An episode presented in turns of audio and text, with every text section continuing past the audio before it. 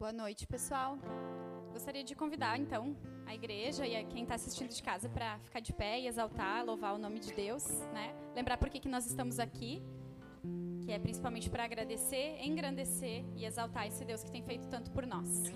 Né? Então, eu quero te convidar a ficar de pé onde você está, na sua casa também, para quem não está aqui, e louvar e erguer a voz para Deus.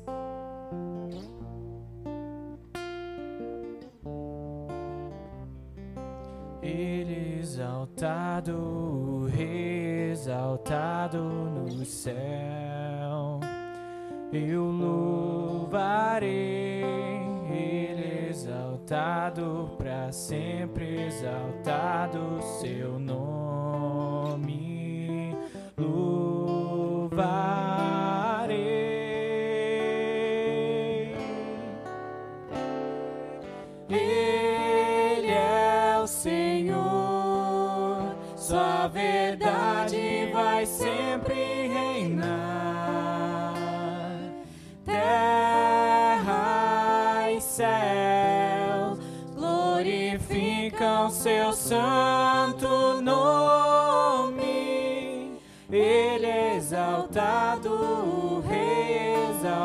Exaltado no céu.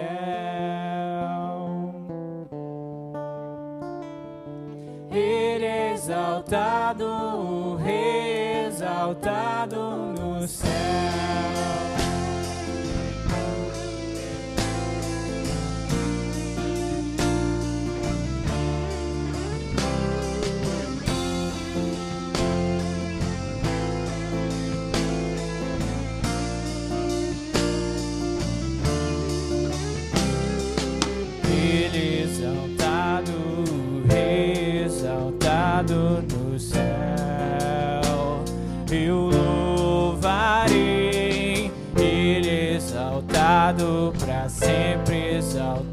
Exaltado seu nome.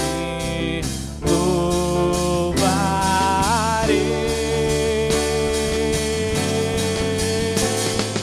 Ele é o Senhor, Sua verdade vai sempre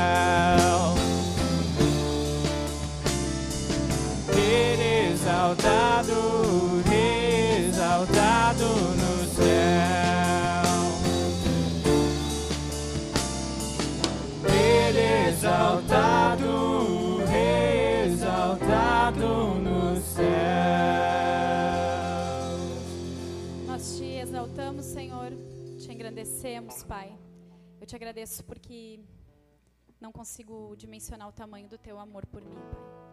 Eu te agradeço pelo privilégio de te servir, Senhor. E te agradeço porque tu é apesar de mim, Senhor. Te agradeço porque tu sabe quem eu sou e porque tu me conheces, Deus. E apesar disso, tu me ama. E eu te entrego, Senhor, esse tempo, te entrego esse louvor, Pai. Te peço que tu aceites o nosso louvor, a nossa exaltação e a nossa gratidão, Senhor. Em teu nome. Amém.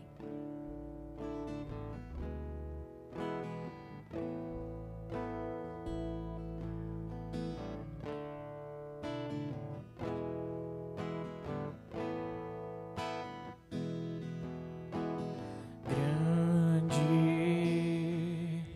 é o Senhor e muito digno de louvor. Cidade do nosso Deus, seu santo monte. Alegria de toda a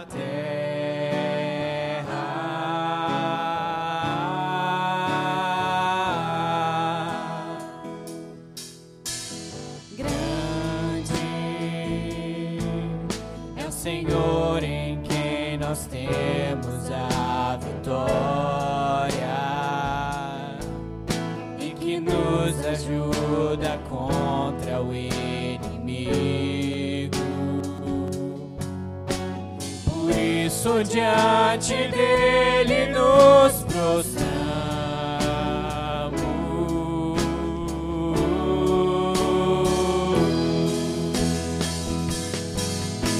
Queremos o teu nome engrandecer e agradecer-te por tua obra em nossas vidas.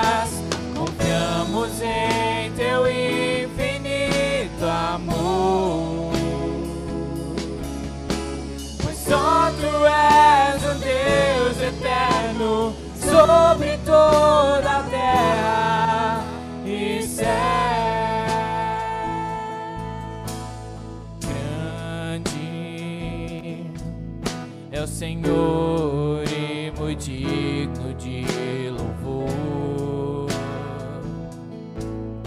na cidade do nosso Deus, seu santo monte. A alegria de toda a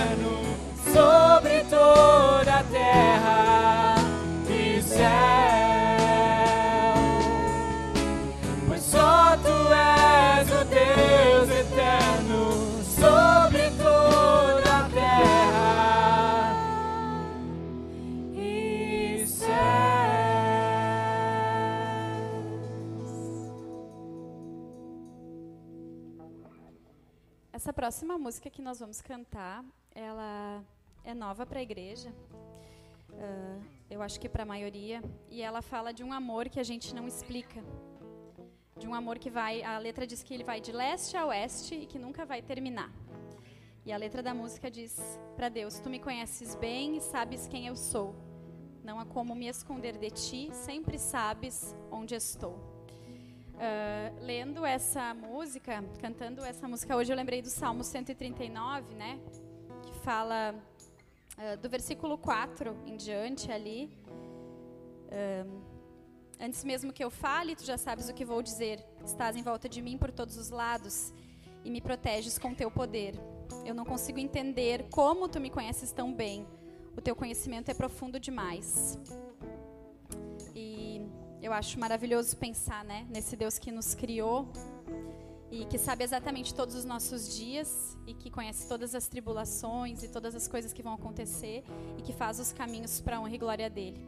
Então, nesse momento, uh, quem sabe pode cantar conosco, né? A letra da música, a gente vai estar tá cantando essa música então. E eu queria também pedir para o Nereu se ele pode botar a caixinha, se tu puder estar tá trazendo a tua oferta também. Nesse momento, cantar essa música com gratidão a Deus, né? Eu quero estar agradecendo em especial a Deus hoje pela vida dos senhores e das senhoras que puderam voltar, né? ainda são poucos, mas eu sei como vocês queriam, né? Muitos de vocês eu tenho contato, sei como vocês queriam estar na igreja como vocês queriam estar com o corpo, né? E eu louvo a Deus por isso, porque as tempestades passam, né? E vão as coisas vão se ajeitando e pela vida de vocês que fizeram falta esse tempo todo. Então vamos cantar e engrandecer, louvar e agradecer a Deus pelo que ele é.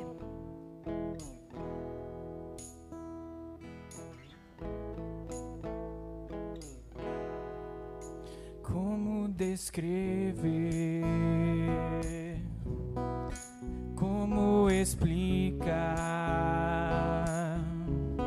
o amor que vai de leste a oeste e nunca mais vai terminar. Tu me conheces bem e sabes quem eu sou.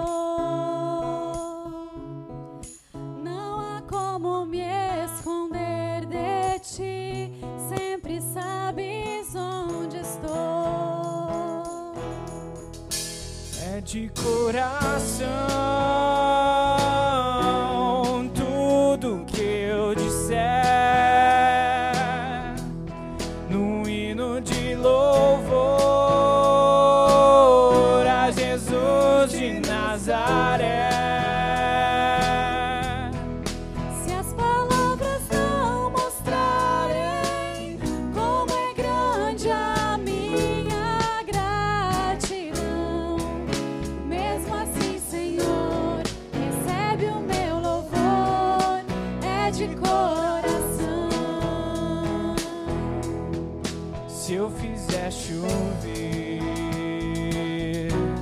Palavras de louvor.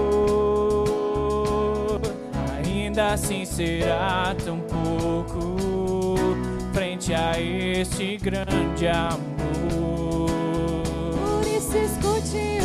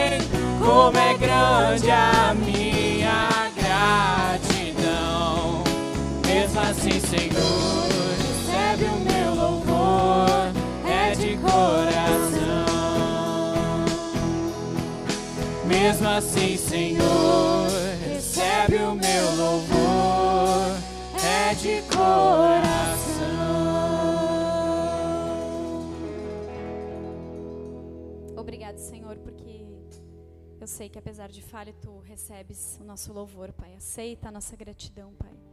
Eu te peço, Deus, que tu receba o nosso louvor, que tu receba as nossas palavras, Senhor, que são simplesmente uh, muito poucas, Senhor, perto daquilo que tu tem feito por nós e que tu fez e que eu tenho certeza que ainda fará, Pai. Eu te agradeço pela tua palavra que é perfeita e que nos deixou, Senhor, esse salmo que nos diz que tu nos conheces muito bem, Senhor. E te clamo que tu sonde o meu coração, Senhor, e me mostre se há algum caminho que não te agrada, Pai. Eu te agradeço, Deus, por essa oferta levantada. Te peço sabedoria na administração desses recursos, Pai. E te agradeço porque tu tem nos dado infinitamente mais do que precisamos, Senhor. Em teu nome, Jesus. Amém.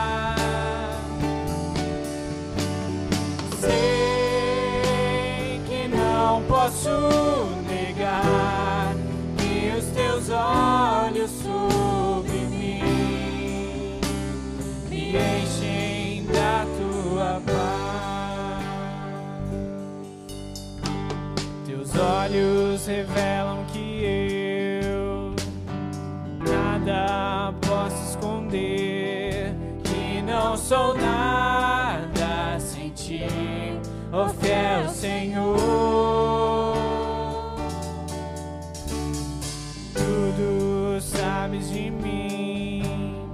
Quando olhas meu coração, tudo tu podes ver bem dentro de mim. Leva minha vida a toda a verdade, pois quando me olhas nada posso ocultar. Sei que tua fidelidade leva minha vida mais além do que eu possa imaginar. Sei que não posso negar teus olhos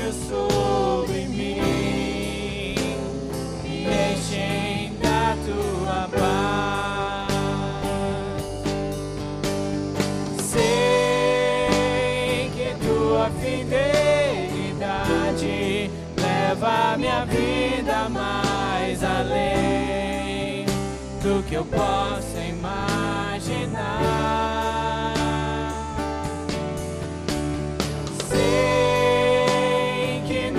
posso negar que os teus olhos sobre mim me enchem da tua paz, que os teus olhos sobre mim me enchem da tua paz.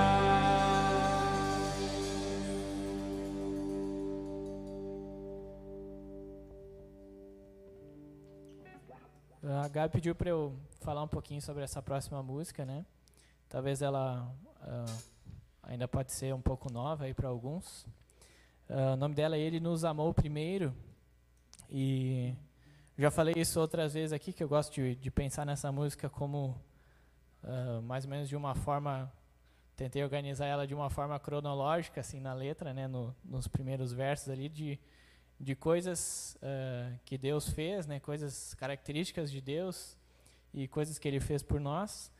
Mas o, a mensagem principal da música é o, o que está no título, né, que Ele nos amou primeiro. Então, uh, mesmo antes da criação, antes dele fazer a, a, a Terra, antes de criar nós, né, criar a humanidade, antes de enviar Jesus para morrer por nós, pelos nossos pecados, antes de tudo isso, ele já tinha nos amado, né? ele já tinha escolhido nos amar.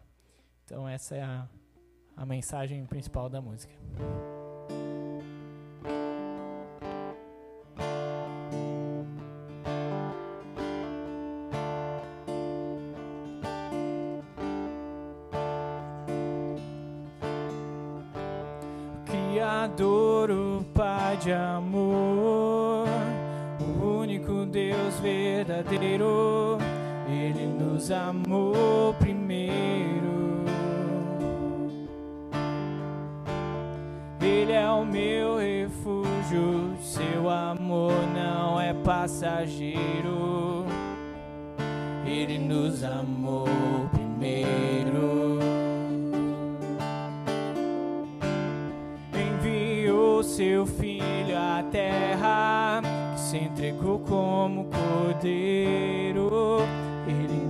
Ele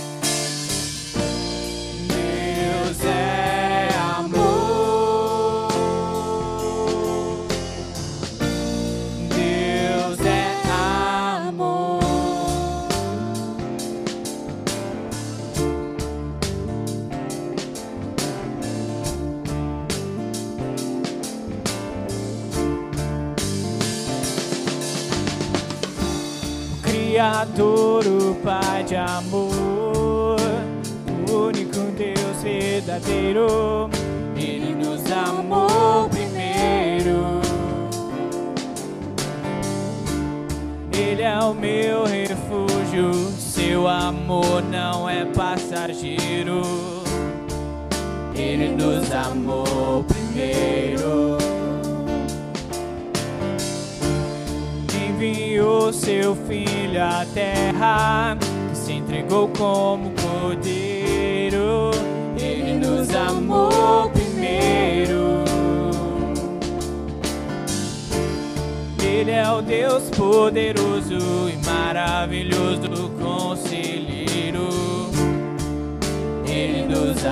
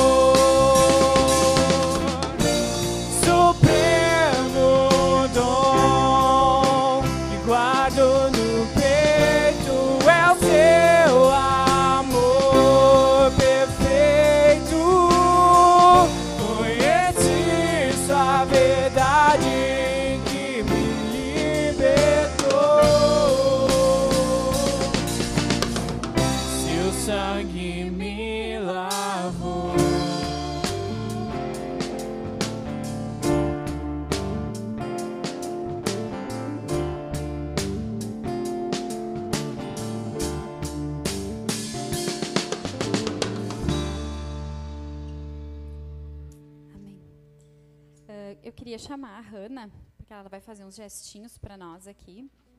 Uh, então, essa próxima música é a música para as crianças. Nós ainda não temos as crianças aqui, mas a Hanna vai fazer os gestinhos para as crianças em casa, porque essa música tem uma brincadeira e a gente corta umas palavras, então, para a gente não confundir.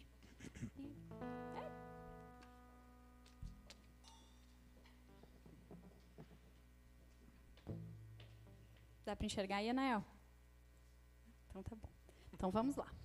Crianças em casa, cantem, dancem, pulem e prestem atenção na letra.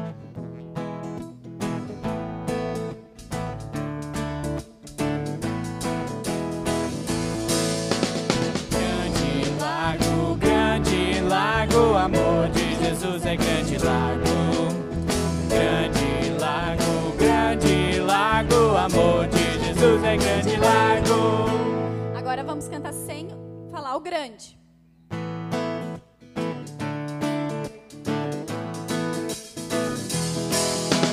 Grande, largo, largo, amor de Jesus é Largo,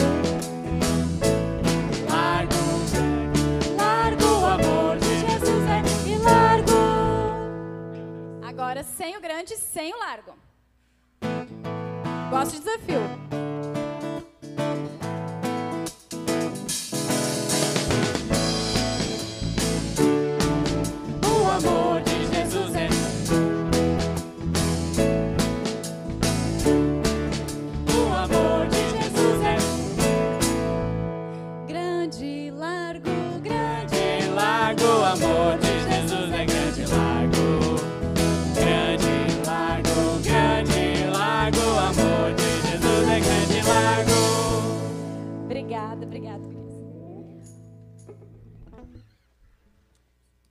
Deus, eu te agradeço por esse tempo de louvor, Pai. Te agradeço porque teu amor é grande, muito grande, Senhor, e inexplicável, Deus. Obrigado porque tu tem nos cuidado, nos guardado, Senhor, e porque viemos até aqui hoje, Senhor, e eu sei que tu tem um propósito para cada um que está assistindo essa mensagem agora ou aqui nesse momento, Senhor. Te agradeço por isso, pela tua palavra, Senhor. Te peço que o nosso coração seja solo fértil, Senhor, e realmente esteja aberto à mudança, à transformação e a praticar a tua palavra, Senhor. Em teu nome. Amém.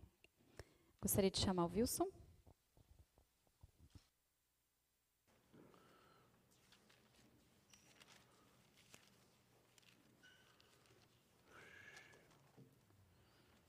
Boa noite a todos. Boa noite a todos. Ah, agora melhorou. Galera, ah, semana que vem tem o quê no sábado aqui? Encontro dos homens, né? Então, nós gostaríamos de não só convidar, mas convocar todos os homens para estarem aqui. Os solteiros também, tá? A gente aceita vocês aí no meio, né? Vai ser muito bom. Nós vamos ter o pastor Daniel Lima ah, aqui trazendo uma palavra desafiador para nós. Eu creio que todos nós, homens adultos, fiotes, né? Vamos aprender muito. Então, eu gostaria de pedir que vocês dessem um retorno, no máximo até quarta, tá? Vocês convidem seus amigos, que vai ser um tempo muito precioso. Com certeza, vocês não vão se arrepender, tá certo? Então, o Giovanni hoje está lá em em Taquara, enquanto que eu estou aqui com vocês, está certo? Fiel a quem? A quem você tem sido fiel?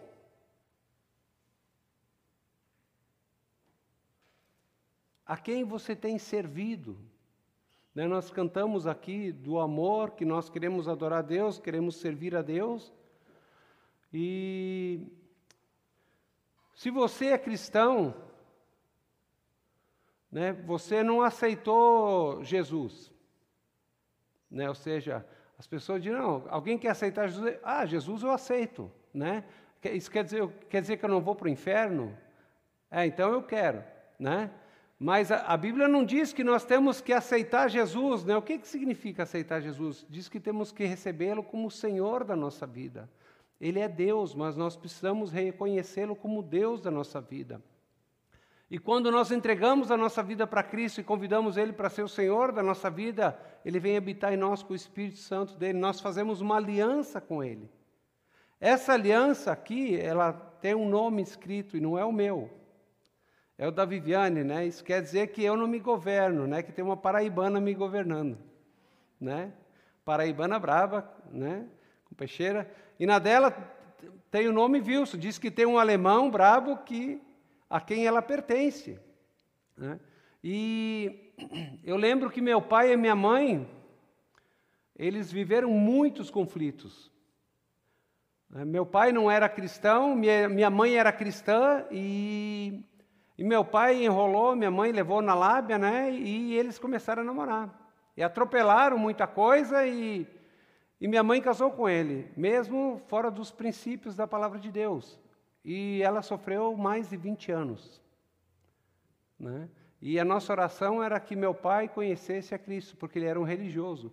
Mas nesses anos, 25, 30 anos de casado, havia muitas brigas. Meu pai traiu minha mãe, ah, né, teve relações fora do casamento, era uma brigaiada, separa, não separa. Eu lembro que eu e minha irmã, cinco, seis anos, chorando nos cantos, né, com aquelas brigas e a insegurança da separação. E a realidade é que meu pai e minha mãe, eles não se separaram, eles permaneceram casados até o fim da vida deles. Graças a Deus, no final, Deus transformou a vida do meu pai. Ele realmente encontrou a Cristo. Mas eles viveram por toda a vida sem amor. Por que, que eu estou contando isso? Porque eu e você assumimos um, um, compromisso, uma aliança com Cristo. Assumimos o compromisso de amá-lo. A Bíblia diz que Ele nos. Na, na, o Evangelho não é que nós tenhamos amado a Deus, mas que Ele nos amou e se entregou por nós. E no, em 1 João 4,19 diz: Nós amamos porque Ele nos amou primeiro. Agora, nós assumimos um compromisso com Ele, mas infelizmente, muitas vezes, nós, como cristãos, nós nutrimos um relacionamento com Cristo como meu pai e minha mãe nutriam. Simplesmente estão vivendo, levando a vida com a barriga. Vivemos um cristianismo sem compromisso com Cristo, sem santidade, né, sem amor, porque a palavra do Senhor diz que quem ama Cristo obedece. Então, a quem eu e você temos sido fiéis? A carta de Tiago, Tiago escreve primeiro para confortar cristãos judeus que estavam sendo perseguidos no primeiro século. Então, não era um status naquela época aceitar Cristo, eles, eles faziam parte do judaísmo. E muitos ouviram o evangelho e creram em Cristo. Mas o que, que aconteceu? Esses judeus que creram em Cristo, eles foram expulsos da sinagoga. Foram despedidos do emprego do seu patrão, né, foram perseguidos pelos seus compatriotas, mas mais ainda, também mais, um pouco mais tarde, eles foram perseguidos pelo Império Romano. E eles tiveram que se espalhar né, por todo o Império Romano. Eles tiveram que largar suas casas, seus bens e se a roupa do corpo e fugir para salvar a sua vida. E Tiago escreve daí para esses cristãos que estavam sendo perseguidos, para lembrá-los que o objetivo do cristianismo era a prática da palavra. Né, que eles haviam assumido um compromisso com Cristo e que, mesmo nessa situação, Jesus era poderoso para guardar a vida deles, para protegê-los e para supri-los daquilo que era necessário. Porque muitos daqueles judeus, cristãos judeus que foram espalhados, eles começaram a abrir mão de princípios e valores do reino de Deus, por causa da perseguição, afrouxar as rédeas. Infelizmente, hoje nós vivemos isso. Né? Nós estamos vivendo num mundo hostil, numa sociedade pós-cristã.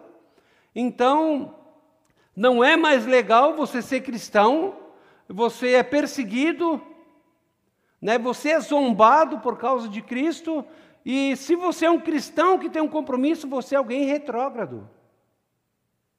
Né? E talvez eh, você não saiba o que é retrógrado, mas pela palavra, eu não quero esse negócio aí, né? Você é alguém né, que vive lá nos valores do passado, os, os valores mudaram, hoje o mundo mudou, ah, né, a gente não precisa mais casar, a gente pode se juntar, a gente não precisa ter um padrão de santidade, né, eu posso fazer sexo quando eu quiser. Não, os padrões de Deus não mudaram. A palavra de Deus diz que Deus não muda como sombras inconstantes. Deus continua sendo o mesmo, o padrão dele é o mesmo. Deus é amor, sim. Mas hoje vimos cristãos dizer, não, Deus é amor. Então nós temos que amar uns aos outros, né? Eu posso viver no pecado, você tem que me amar. A Bíblia diz que quem ama disciplina. A Bíblia diz que Deus é amor, mas a Bíblia diz que Deus é justiça e que Deus é santidade. Essas três características de Deus, elas têm que estar em equilíbrio. A Bíblia diz sim, Deus é amor, mas Deus é santidade. E se eu não viver em santidade, vai vir a justiça de Deus. Então, Tiago estava lembrando o problema que nós cristãos hoje ah, ah, tem pesquisas que mostram que mais de 50% de cristãos não têm diferença nenhuma. Ou seja, os cristãos hoje fazem sexo com as pessoas que não se dizem cristãos. Os cristãos se separam com a mesma facilidade que alguém que, se, que não se diz cristão. Tem alguma coisa errada. E Tiago, ele diz: olha, o cristianismo tem que ser prático. Esse negócio de ser uma coisa os domingos na igreja e ser outra coisa fora, não, isso não serve, não é assim. Né? Tiago diz: olha, não adianta você saber um monte da palavra, você tem que viver a palavra. Você tem que colocar em prática. Ele diz: Deus não te chamou para uma religião. Né? A religião dos homens é buscar agradar a Deus, conquistar a salvação com esforço próprio. Cristianismo é porque o nosso, por causa do nosso total fracasso, Deus vem até nós para nos resgatar. Mas Ele veio não apenas nos tirar do inferno, oferecer perdão. E hoje parece que o objetivo do cristianismo é fugir do inferno. Não. Jesus veio comprar um povo que tem o caráter dele. E para viver para a glória dele. Só que parece que nós não esquecemos, nós invertemos tudo isso. Né? Então, o, o que Tiago está dizendo, olha, viva essa verdade. Tiago está dizendo que a verdadeira religião, em Tiago 1, 27, ele diz: olha, a verdadeira religião é cuidar dos órfãos, das órfãos e viúvas, né? ou seja, cuidar dos necessitados e manter-se incorruptível em relação ao mundo. Paulo diz a mesma coisa, outros escritores sagrados dizem a mesma coisa. Paulo diz: olha, por causa da grande misericórdia que Deus teve, em Romanos 12, 1 e 2, eu rogo-vos, eu ordeno para vocês que vocês se ofereçam em sacrifício vivo, ou seja, que adorem a Deus voluntariamente. Por que eu venho ao culto? Por que, que eu faço as coisas? Eu faço por gratidão, por amor a Deus ou quê? Paulo está dizendo: olha, porque Deus foi tão misericordioso e salvou vocês, se ofereçam em sacrifício vivo. Amem Ele de todo o coração, se esforcem, faça como você fez quando você ah, conheceu a tua esposa, o teu esposo, você não tinha preço para estar junto, não tinha esforço que era demais, né? Às vezes a gente caminhava 5, 10 quilômetros para ver a gata, né? E a gente saía né, tarde da noite no frio e ficava feliz da vida. Por quê? Porque nós estávamos apaixonados. Então, Tiago diz que o verdadeiro cristianismo é amar o próximo, sim. A, a, a, Jesus resumiu a lei toda a lei se resume no amor, amar Deus acima de todas as coisas, que é o maior mandamento, e amar o próximo como a si mesmo. Mas ele diz também não se contaminar com esse mundo. Mas o problema é que muitas vezes nós, como cristãos, temos nos contaminado com esse mundo. E o mundanismo ou o secularismo não quer dizer que não há espaço para Deus. Sim, há espaço, mas Deus foi tirado do centro da vida, ele não define mais os valores, objetivos, propósitos de vida. Deus foi colocado na periferia, ele apenas é um enfeite, a cerejinha do bolo, ele não é o recheio. Então, o secularismo, o mundanismo é isso. Nós estamos cheios do mundo e, e Jesus é apenas alguém que eu uso, né? Ah, nos domingos e durante a semana eu visto a roupa de outra pessoa. Mundanismo é amar ou viver conforme os padrões e valores desse mundo que são distorcidos, que têm gerado tanta dor, têm gerado tanto sofrimento. Né? O mundo está do jeito que está porque o homem decidiu viver longe de Deus, viver de forma egoísta. Então é ocupar-se, valorizar aquilo que o mundo valoriza. O mundo valoriza a aparência, o mundo valoriza o prazer, mas Deus valoriza a santidade. Então, ah, Tiago diz no versículo 1 que o mundanismo, o secularismo é a origem de todos os conflitos, porque nós nos afastamos de Deus e somos engolidos. Paulo diz: olha, não deixe que o mundo coloque você dentro do seu padrão, mas transforme-se pela completa renovação das suas mentes, para que vocês possam comprovar a boa, agradável e perfeita vontade de Deus. Tem muitas pessoas que dizem cristãos que não entende a vontade de Deus como boa, agradável e perfeita. Por quê? Porque tem deixado que o mundo coloque ele dentro do seu molde. Se eu entrar no molde do mundo, eu não vou comprovar e não vou experimentar que a vontade de Deus é boa, agradável e perfeita. Agora, se eu viver o padrão de Deus, se ao invés de eu deixar que o mundo me coloque no padrão que ele quer me colocar, eu viver os padrões do reino de Deus, eu vou experimentar alegria e felicidade com Deus. E Tiago diz aqui: de onde vêm as guerras e contendas que há entre vocês? Não vêm das paixões que guerreiam dentro de vocês. Eu e você temos um mundo de guerras escondido dentro de nós, paixões lutando, querendo arrastar o nosso coração para todo lugar. Todo dia, toda semana, constantemente, 24 horas por dia, meu coração é tentado a ir para um lugar para o outro. E se eu não centrar a minha vida pela palavra de Deus, se eu não centrar a minha vida na oração, no, no, no meu relacionamento com Deus, eu vou deixar o meu coração ser arrastado para tudo que é lado. E eu vou trazer muitas consequências danosas sobre a minha vida, sobre a minha família, sobre meus irmãos, aqueles que me rodeiam. Então, a Bíblia diz que a nossa existência ela é dominada por prazeres. Nossa a existência humana é dominada por prazeres, prazeres bons e prazeres maus. Sexo é algo fantástico que Deus criou. É santo, foi Deus que criou. Mas quando eu deturpo o sexo fora do casamento e eu uso as outras pessoas de forma egoísta para me satisfazer ao invés de amá-las, eu estou deturpando. E esse vai ser um mau prazer. Porque eu não estou amando o outro. Então tem tantas coisas boas, e o hedonismo diz que a razão última do ser humano é a busca pelo prazer né, os padrões do mundo, deste mundo aqui, dizem: olha, segue teu coração, faz o que você deseja. Meu amigo, se eu fizesse a metade do que meu coração deseja, eu já estava morto, não estava mais aqui. Né? Mas o que me mantém centrado, o que me mantém sóbrio, é a palavra de Deus e os seus princípios. É o Espírito de Deus que habita dentro de mim. E mais ainda, é a minha comunhão com meus irmãos. São vocês, os meus irmãos na célula, os meus irmãos com quem eu faço discipulado, os meus irmãos da igreja que me mantêm sóbrios. Né? Às vezes, quando eu estou querendo dar um passinho fora do trilho de, de Cristo, alguém vem, meu irmão, isso aqui não é uma boa. Se está indo por um caminho que é roubada, volta aqui. Né? Então, o ser humano e muitos cristãos têm acreditado hoje que a razão última é o prazer. E Deus está aqui para satisfazer os nossos prazeres. Não, não é mais amar a Deus, adorar a Deus, glorificar a Ele.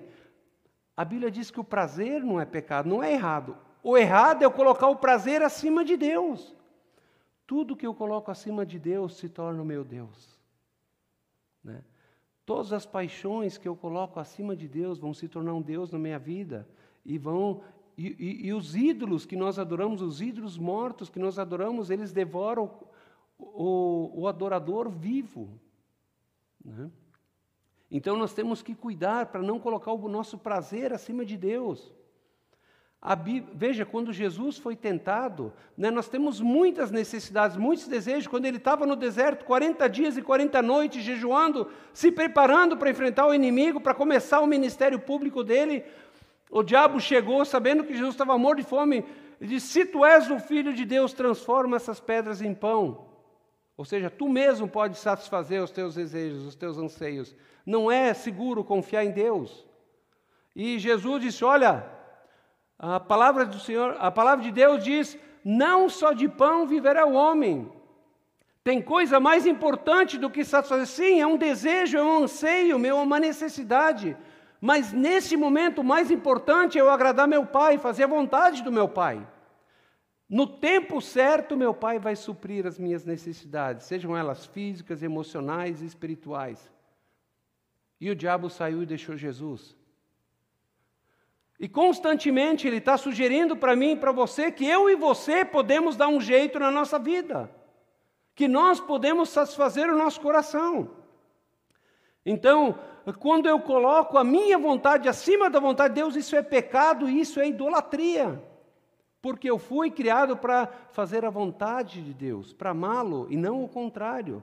Então, a Bíblia diz que o maior prazer que eu e você podemos encontrar é um, desfrutar de Deus, desfrutar um relacionamento de amor com Ele. João 17,3 diz: Olha,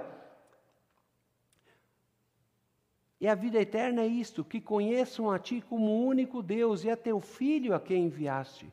Vida eterna é ter um relacionamento com Jesus, conhecer Jesus e amar Jesus. Ah, conhecer a vontade dele, né? Quando nós amamos, quando eu conheci a Viviane, eu comecei a me apaixonar por ela, eu queria conhecer ela. Ela estava lá no jante, no jardim lá, no, tinha um, um, jardim bonito, né? Um bosque lá, e eu vi aquela morena lendo um livro com aquele cabelão espanado, eu disse, uau, que gatinha! Depois que eu casei, eu vi que era uma leoa, né? Mas eu disse: Eu quero conhecer essa mulher. E agora em janeiro, dia 20 de janeiro, nós vamos fazer 25 anos de casado. Que eu estou conhecendo ela. E cada vez eu, eu admiro mais ela. E ela me conhece. E eu acho que ela também me admira. Ela disse que não quer casar de novo. Espero que não é porque a experiência tenha sido ruim, né? Mas porque nós estamos nos conhecendo, não tem coisa melhor do que ter uma cumplicidade. Eu poder, quando eu vi meu pai e minha mãe tendo aquele relacionamento, eu fiz um pacto comigo mesmo. Eu digo, não, quando eu casar, eu não quero ter um, um casamento de aparência que nem meu pai e minha mãe. Eu quero alguém que, para quem eu possa me dedicar. E não, eu não tenho sido fiel à minha esposa esses 25 anos porque eu sou um cara fantástico, não mas porque Deus transformou a minha vida, porque os princípios da palavra de Deus têm norteado o nosso relacionamento e Ele tem nos ensinado a perdoar, pedir perdão quando nós falhamos um com o outro. E, e nós temos aprendido a, a, curtir e a crescer e a tirar o melhor um do outro. Ela conhece o meu melhor lá do meu pior, e eu também, mas eu tenho tentado fazer ela uma mulher melhor, a mulher que Deus quer que ela seja, e ela tem tentado me fazer o marido que ela quer que, eu, que Deus quer que eu seja. Então, ah, o objetivo do cristianismo é ter um relacionamento com Deus e, e conhecê-lo, amá-lo e ser mais parecido com Ele. Parece que nós perdemos esse foco, nós achamos que o alvo do cristianismo é assistir culto e a célula. Não! Deus, Deus muitas vezes pode estar olhando para a gente e dizer, como ele dizia para o povo de Israel: Olha, esse povo me honra, me adora com os lábios, levanta as mãos, mas o coração dele está longe. Quando Deus pergunta para Caim, quando ele rejeita a oferta dele e aceita de Abel, e o semblante dele cai e ele começa a ficar irado e querer planejar, Deus, ele, é, Deus pergunta: onde é está teu irmão? Eu disse: Olha, cuidado, o pecado bate a porta, cabe você dominá-lo. Quando Adão e Eva pecam contra Deus, Deus diz: Adão, onde você está? Deus está perguntando às vezes para nós, Ele não quer saber, ah, eu estou aqui atrás do púlpito. Não, Ele sabe. De onde é que você está em relação a mim? Como é que está o cristianismo? Como tem sido o teu relacionamento com Jesus? Você tem amado Jesus? Você tem obedecido a Ele? Você tem anseio de conhecê-lo? Ou você está levando, né, como meu pai e minha mãe, a lazeca pagodinha, deixa a vida me levar, a vida leva eu. Tem muito cristão que é um religioso. Pessoas que se dizem cristãos, Jesus diz: não, eu não gosto de religião. Ele diz para o povo de Israel: olha, esse povo está me honrando com os lábios, mas o coração dele está longe. E Deus rejeitou essa adoração. Ele diz: olha, quem chamou vocês para pisar no meu santuário? Foi ele que instituiu todo o sistema de, de sacrifício e adoração. Mas ele diz: não, eu não posso suportar juntamento solene e pecado. Eu não posso uh, suportar culto e só de boca para fora e a vida não reflete isso. Deus diz: Eu quero que a sua vida reflete. Eu quero teu amor, eu quero tua dedicação, eu quero me revelar para você, eu quero que você me conheça, que você me ame de todo o coração. Em segundo lugar, Tiago diz que não só o mundanismo, o secularismo é a raiz de todos os males, que traz todo o sofrimento, mas ele diz que o mundanismo rouba a nossa sobriedade. Quando eu deixo de seguir os padrões de Deus, e nós precisamos ter consciência que se eu deixar de seguir a palavra de Deus, se eu deixar de ouvir os meus irmãos, se eu deixar de ouvir a voz do Espírito Santo de mim, nós somos capazes de fazer as piores coisas da vida. Salomão, o rei, o segundo, o terceiro rei de Israel, Davi, o pai dele, foi um homem que adorou Deus de todo o coração. Salomão começou bem. Ele começou adorando a Deus, mas Deus diz para ele um pequeno detalhe: somente não casa com mulheres de povos pagãos, porque elas vão perverter o teu coração. Ele disse: bobagem, isso é um detalhezinho. Muitos anos depois, a Bíblia diz que ele se casou com muitas mulheres de povos pagãos, ele tinha mil mulheres. 300 concubinas e 700 mulheres. E o que, que aconteceu? Daqui a pouco essas mulheres começaram a exigir de Salomão o mesmo direito de adorar os seus deuses do que Yahvé, o Deus de Israel. E ele começou a construir templos. Nós, como cristãos, temos construído templos. Templos a Mamon, quando nós vivemos em busca do dinheiro, não somos gratos, Deus quer nos abençoar, mas quando eu vivo em busca de dinheiro, a Bíblia diz, Jesus diz, olha, vocês não podem servir a mim ao dinheiro, ele não disse a mim ao diabo, porque o dinheiro é uma entidade. Pessoas matam, dão a vida por ele. A, a sensualidade é um Deus que nós temos muitas vezes acendido ah, velas ao altar da sensualidade, da idolatria, colocamos a nossa vida ou coisas em primeiro lugar. Ele diz que esses cristãos aqui, porque eles deixaram de se guiar pela palavra de Deus, pelos princípios da palavra de Deus, sabe o que aconteceu? Eles começaram a cobiçar, versículo 2, ele diz: Vocês cobiçam coisas, nunca estão satisfeitos, querem mais, querem mais, querem mais, por quê? Porque essas coisas têm prazo de validade não conseguem preencher o vazio do coração. Blaise Pascal, que foi um grande físico, matemático, teólogo, né, cristão, ele diz: olha, dentro do homem existe um vazio exatamente do tamanho e da forma de Deus, que só Ele pode preencher. E ele diz: vocês cobiçam coisas e não as têm, vocês matam e invejam, mas não conseguem obter o que desejam, vivem a lutar e fazer guerras, não têm porque não pedem. Ao invés de buscar a Deus, nós queremos tomar coisas pela força, porque porque nós não estamos adorando ao verdadeiro Deus e daí nós temos que preencher com outras coisas. Porque saco vazio não para de pé.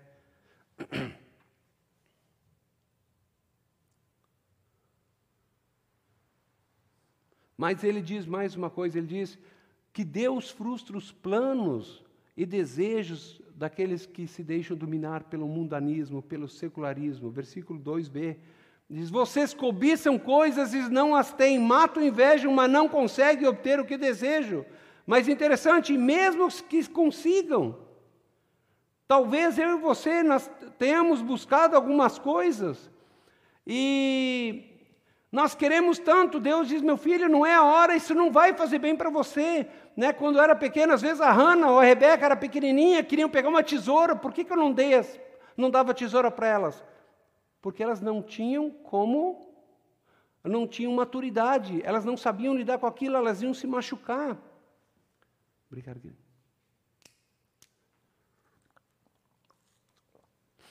Às vezes Deus não dá para a gente logo uma coisa que a gente quer, para que a gente saiba, saiba esperar. Outras vezes não somos maduros o suficiente para receber aquilo. Ou Deus sabe que aquilo vai nos prejudicar. E Deus diz: não, agora não espera. Mas mesmo quando nós conseguimos, às vezes a gente diz, Deus, se o Senhor não atrapalhar, já está bom. Deixa que eu dou um jeito na minha vida, eu posso suprir. E daí nós quebramos a cara. E mesmo que nós consigamos aquilo, não vai satisfazer, nós vamos precisar de mais. A Bíblia diz que aquele que comete pecado se torna escravo do pecado. Consumismo, consumismo, eu preciso de mais, eu preciso de mais sexo, sexo, sexo, sexo, e não satisfaz, droga, droga, droga, tantas coisas. Por quê? Porque não satisfaz.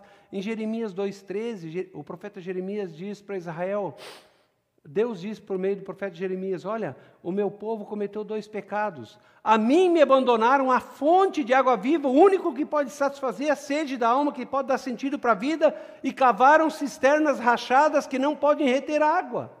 Eu, uma vez em casa, eu tinha um balde, só que estava rachado. E eu tinha que molhar as plantas. Né? Eu ia lá, enchia de água, e quando eu chegava nas plantas, sobrava uma merreca de água. Né? E, e como foi cansativo aquilo. Daí eu tive que comprar um balde novo, né? Deixar de ser jumento, né? Mas muitas vezes nós estamos fazendo isso, nós estamos tentando preencher o vazio do nosso coração com cisternas rachadas, com coisas que não podem dar sentido. Quando eu Deus não tem o primeiro lugar na minha vida, eu vou ter que preencher com muitas coisas. E isso vai trazer canseira, enfado, sofrimento, dor. Né? Por que Deus frustra os planos do mundano? Porque Ele tem uma aliança conosco. Ele diz: Eu te amo.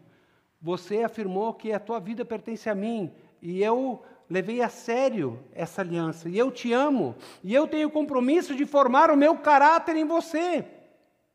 Em Filipenses 1,6, Paulo escreve: Olha, estou convencido de que aquele que começou a boa obra em você vai completá-lo até o dia de Cristo Jesus. Jesus disse: Meu filho, eu fiz uma aliança com você. Eu te aceitei como filho e isso não vai mudar. Mas eu vou fazer o que é necessário para te levar no ponto que eu quero, para que você tenha um caráter semelhante comigo. Você pode colaborar e vai ser mais fácil, você vai viver uma vida de prazer, ou você vai viver uma vida atribulada de sofrimento, mas eu vou te levar lá. Em quarto lugar, Tiago diz que o mundanismo impede que as nossas orações sejam respondidas. Quantas vezes nós oramos, oramos, oramos e Deus não ouve a nossa oração? Em Isaías 59, 1 e 2 diz: Olha, o braço do Senhor não está encolhido para quem não possa salvar, o seu ouvido não está surdo para quem não possa ouvir, mas os seus pecados, as suas maldades afastam você do seu Deus, por isso ele não os ouvirá. Quando nós estamos vivendo uma vida dominada pelo pecado, Deus diz: Olha, meu filho, eu não vou te ouvir. Né? Primeiro nós temos que resolver algumas coisas, você precisa se arrepender. O cristão que é mundano, que está dominado pelos valores e princípios do mundo ao invés de Deus, ele ora sim, até ora, mas ele ora sempre na primeira pessoa do, do, do singular. Meu, ah, quer dizer, eu, eu, eu, Deus abençoa me abençoa, abençoa os meus planos, abençoa, abençoa meus projetos. A gente não pede, Deus, me mostra a tua vontade. Quais são as, qual é a tua vontade para que eu possa andar nela? Como você tem orado? Eu fico apavorado às vezes quando ouço orações de cristãos, Deus abençoa meus planos, faz isso por mim, me dá aquilo. A gente não, não tem um, uma oração de submissão, como Jesus, quando ele estava no Getsemane, Pai, se puderes afastar esse cálice de mim, se, eu puder, se tiver outro caminho para resgatar a humanidade que não seja essa terrível cruz, eu gostaria, mas, porém, seja feita a tua vontade, não a minha. Jesus reconhecia para quem ele vivia.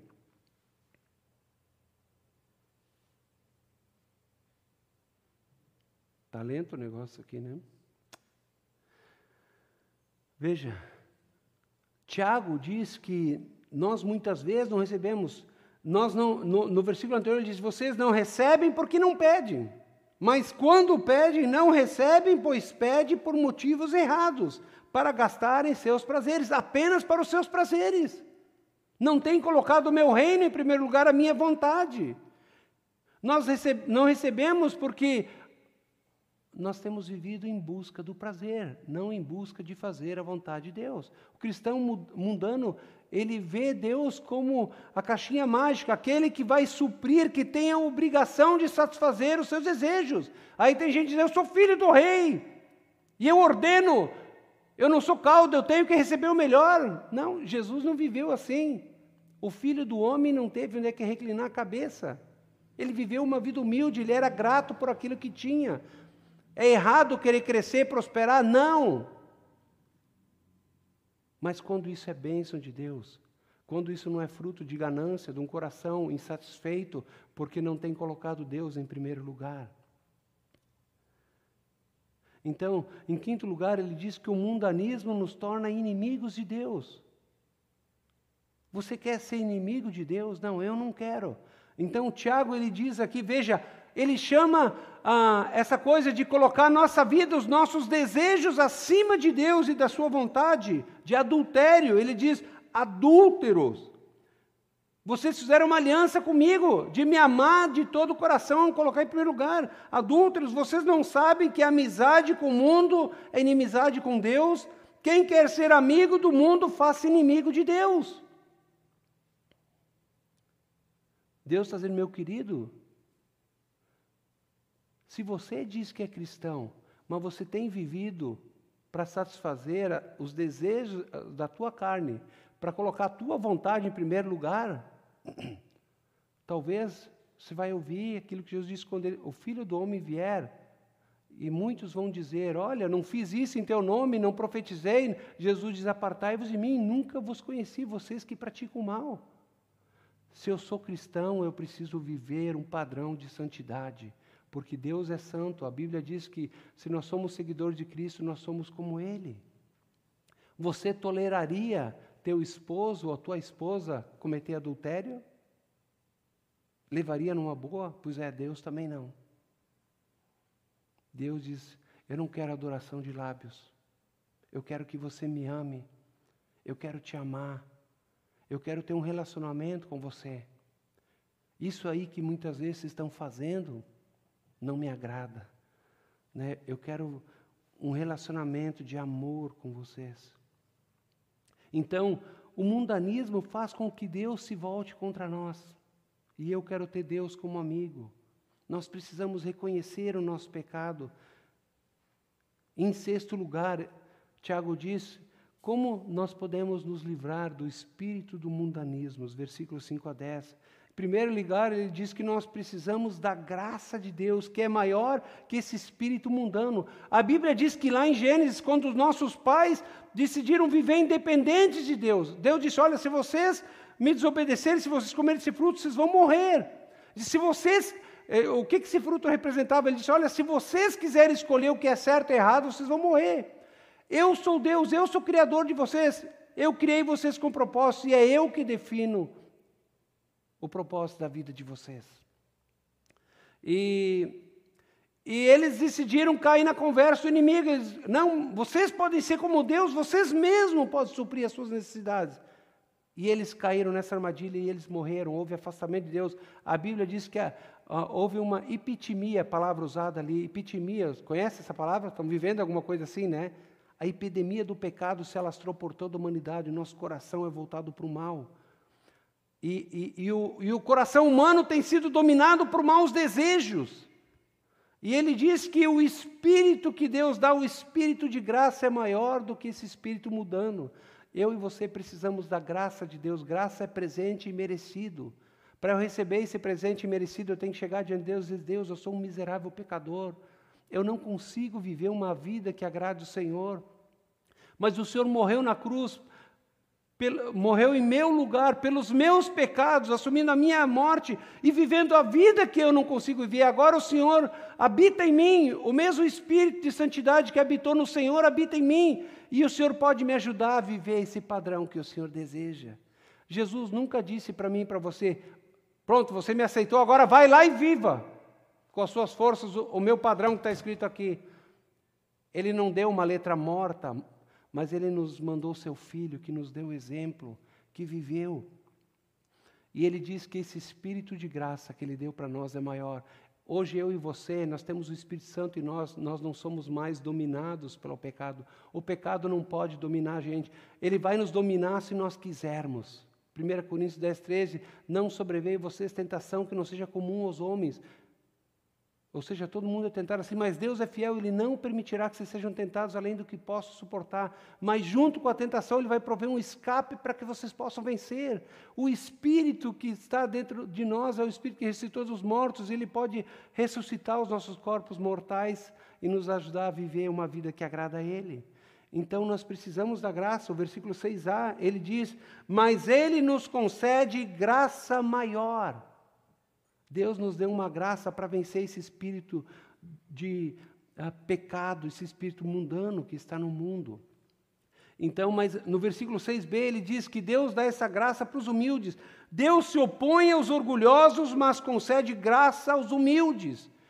Os fariseus, Jesus contou a história que um fariseu estava lá no templo ele, e tinha um publicano, um pecador, ajoelhado diante do, do altar, e o fariseu, vendo aquele publicano pecador aos olhos dele, ele disse: Obrigado, Senhor, porque eu não sou como esse miserável pecador. E aquele e o publicano estava de joelho e disse: Deus, tem misericórdia de mim, porque eu sou um miserável pecador, eu não mereço o teu amor, eu não mereço a tua graça. Mas se o Senhor puder me perdoar, e Jesus pergunta: qual dos dois foi justificado? Ele diz: aquele que se humilhou, aquele que assumiu o seu pecado. Sabe qual é o problema da nossa geração de cristãos? Nós não confessamos mais os nossos pecados nós não temos mais a prática. Né? Muitas, em muitas igrejas, não, você não pode falar a palavra pecado, porque isso é politicamente incorreto. Não, a Bíblia diz pecado sim. Tem projetos de lei já no Congresso para mudar a Bíblia. Porque essa é a palavra, nós temos pecado contra o Deus que é santo. E a Bíblia diz que sem confissão de pecados não há perdão, não há nova vida. Nós temos que morrer para nossa carne para poder ressuscitar para Cristo. Então, Deus dá sua graça aos humildes, aqueles que reconhecem as suas lutas, aqueles que reconhecem a sua fraqueza, né? e, e confessam os seus pecados e os abandonam. Mas Ele nega os, aos orgulhosos, aos arrogantes, aqueles que são autossuficientes. Eu não preciso, né? eu sou uma pessoa boa. Como é que eu me livro desse espírito? Ele dá dez dicas aqui de como uh, se livrar desse espírito mundanismo. Em primeiro lugar, no versículo 7, ele diz: submetam-se a Deus. Veja, se eu não me submeter a Deus, submeter-se a Deus não é chegar a Deus, abençoa meus planos, é dizer, Deus, eu quero fazer essa faculdade, eu, eu, eu quero fazer isso, eu quero fazer aquilo, mas o Senhor é o Deus da minha vida, o Senhor é o Deus que me criou. Se o Senhor quiser mudar tudo, o Senhor pode mudar. Porque eu estou aqui para te agradar, para viver para ti. O Senhor sabe o que é melhor para mim. Isso é se submeter a Deus. Não é dizer, Deus, faz aquilo que eu quero. E, e Tiago diz: olha, que se nós nos submetermos a Deus, nós vamos resistir ao diabo. Ele não diz que nós podemos resistir ao diabo, mas se nós nos sujeitarmos a Deus, nós vamos resistir ao diabo. Jesus, quando o diabo tentou ele no deserto, ele diz: Está escrito, está escrito. Ele citou a palavra. E o diabo fugiu, porque ele não suporta a verdade. Mas ele diz mais, no versículo 8, ele diz: Aproximem-se de Deus. Nós vamos pecando, vamos nos envolvendo, dominado pela cobiça, por todas as coisas, e, e nós vamos né, vivendo um cristianismo sem compromisso, de longe, daqui a pouco a gente diz: ai, por que eu estou sentindo esse vazio no meu coração? Eu estou sentindo o meu relacionamento com Jesus tão gelado, nossa, parece ter um muro de gelo aqui, tem mesmo. Porque nós, nós né, às vezes a gente canta, o pecado é um tijolinho, né? Quer dizer, vamos botando tijolinho, daqui a pouco a gente está longe de Deus. Os navios mais modernos, né? Ah, um grauzinho fora aqui, lá é quilômetros de distância. Salomão achou que não precisava obedecer a Deus, e ele chegou a adorar Moloque, o terrível Deus, lá da terra de Canaã, onde ele pegou e sacrificou filhos a esse demônio, oferecendo ele sacrifício no fogo. E eu fico pensando como é que um homem. Não... O pecado, né? A autossuficiência, ela tira a nossa sobriedade. E ele, Tiago está dizendo: aproximem-se de Deus. Se você se aproximar de Deus, Deus vai se aproximar. Se você se aproximar de Deus com o coração quebrantado, Deus vai te aceitar. Como filho pródigo, lembra que desperdiçou todos os bens, viveu na farra, gastou com prostitutas. E ele disse: ele caiu em si, disse: na casa do meu pai. Meu pai é um homem justo, amoroso. Na casa do meu pai, os servos têm um monte de coisa para comer. Eu vou dizer para o meu pai: não sou digno de ser teu filho, me aceita como um escravo, como um servo teu, isso me basta. E o pai chega e diz: Não, tragam roupas limpas e coisa. Deus é um Deus que está sempre de braços abertos, esperando. Aquele filho vem desfigurado, sujo, ranhento, sem tomar banho. Ele alimentava porcos, disputava comida com porcos, e o pai abraçou ele e aceitou ele desse jeito. Deus aceita a mim e você, como nós viemos, sujos, porcos, mas ele diz: Eu aceito você do jeito que se vem, mas eu não aceito que você continue vivendo no pecado, na lama. Nós temos que nos aproximar com oração, com humildade. Ele diz: pecadores, limpem as mãos. As mãos simbolizam aquilo que a gente faz. Ele diz, ou seja, se você é um verdadeiro filho meu adorador, a tua prática tem que mudar. Você não pode dizer que é meu filho e continua vivendo na lama.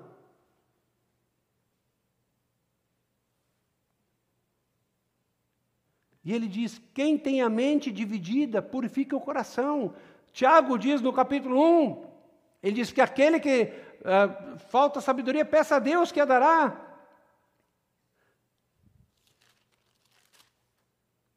Se alguém tem falta de, de, sabedoria, peça a Deus que dá livremente, de boa vontade, será concedido. Peça, porém, confessa sem duvidar, porque aquele que duvida é como uma onda do mar levado de um lado pelo outro pelo vento. Não pense que tal pessoa receberá coisa alguma, pois tem a mente dividida e instável tudo que faz. Agora eu quero fazer a vontade de Deus, eu quero, agora eu quero fazer a minha vontade. Não, Deus diz, nós temos que decidir a quem nós vamos adorar.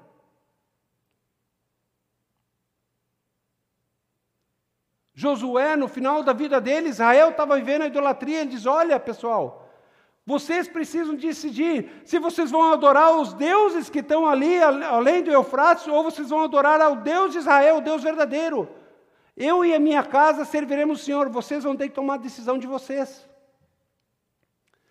Deus diz: Eu não aceito adoração com mente dividida. Você tem que decidir se você é o seu Deus ou se eu sou o teu Deus. É simples assim. Porque se você não decidir que eu sou teu Deus e que você quer viver para minha glória, toda vez que o pecado bater a porta, vai ser um Deus me acuda.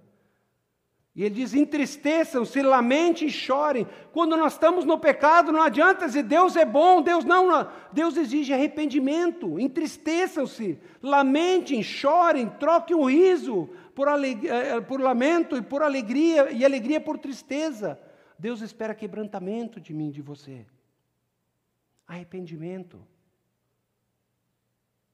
Mas nós vivemos, nós somos uma geração de cristãos que não querem se arrepender, que acham que não tem nada para se arrepender. Então, ele diz: humilhem-se debaixo, diante do Senhor. Você tem se humilhado diante de Deus? Tiago dá três promessas para aqueles que seguem esses passos. No versículo 7, ele diz, portanto, submete-se a Deus, resista ao diabo e ele fugirá de você. Ele diz que se nós nos sujeitarmos a Deus, as ofertas de prazer fácil de Deus, do, do diabo, e nos apegarmos à palavra, ele vai fugir de nós, porque ele não suporta a verdade. Mas, em segundo lugar, ele diz também que Deus se achegará a nós, versículo 8b. Aproximem-se de Deus e Deus se achegará a nós. Deus quer ter intimidade conosco. Deus quer se achegar a mim e a você. Mas Ele é um Deus santo.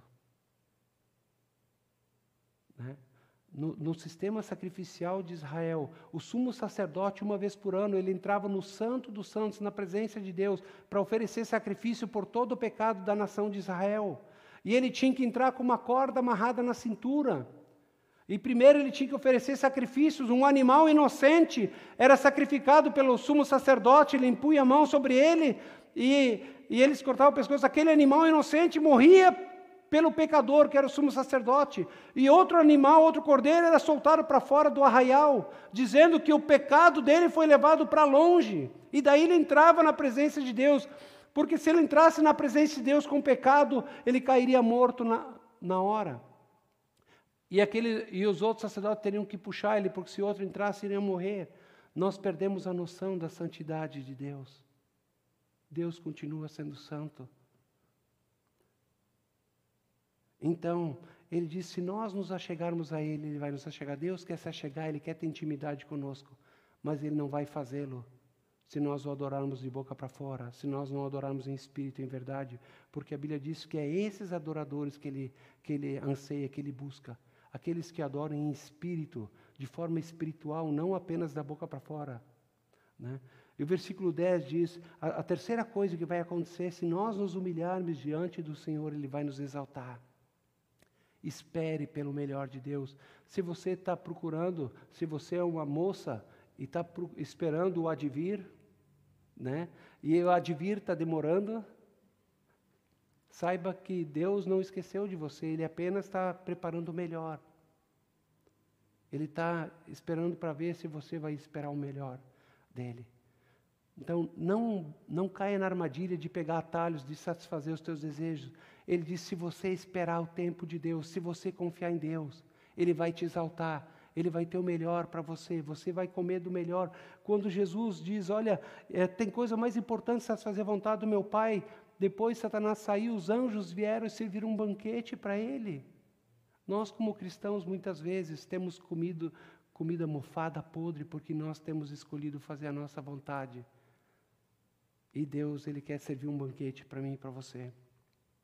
Então, concluindo, a palavra de Deus diz que nós não podemos servir a dois senhores. Eu, você, nós precisamos escolher a quem nós vamos servir, a quem nós vamos adorar.